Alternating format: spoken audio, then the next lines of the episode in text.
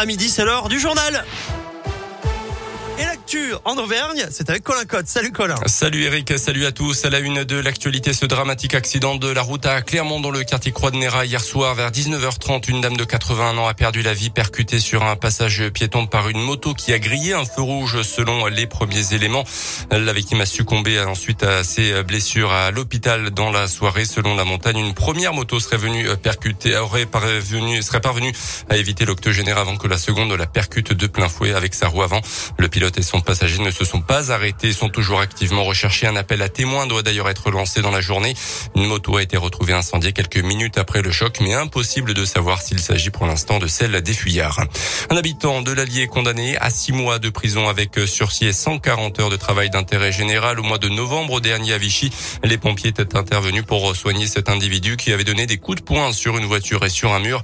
Il lui avait notamment posé une attelle, mais le patient s'était soudainement agité. Il avait frappé les pompiers à plusieurs reprises.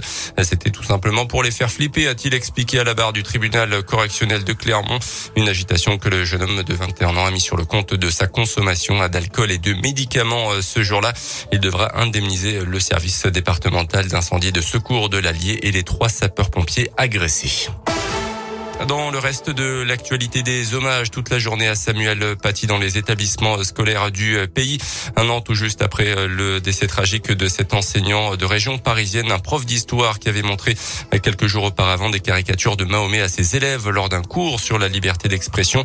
Une minute de silence, un temps d'échange et de débat autour de ce sujet pourront être organisés dans les écoles, collèges et lycées. La fin de la gratuité ce vendredi des tests Covid, ils ne seront désormais plus remboursés si vous n'êtes pas vacciné, si vous n'avez pas de prescription prescription médicale. Dans ce cas-là, il vous faudra débourser 25 euros pour réaliser un test antigénique dans une pharmacie et 44 euros pour un test PCR.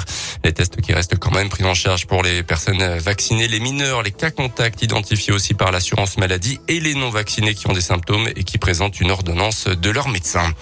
Les gilets jaunes seraient-ils de retour ce week-end? En tout cas, les appels à la mobilisation se multiplient ces dernières heures sur les réseaux sociaux. Les gilets jaunes qui prévoient de réoccuper les ronds-points. Ça fait suite évidemment à l'envolée des prix de l'énergie, plus 60% pour le tarif réglementé du gaz et plus 20% pour le gazole depuis le début du mois de janvier. Les sports avec euh, d'abord du football et le retour de la Ligue 1 après la trêve internationale. Ce week-end, dixième journée de championnat.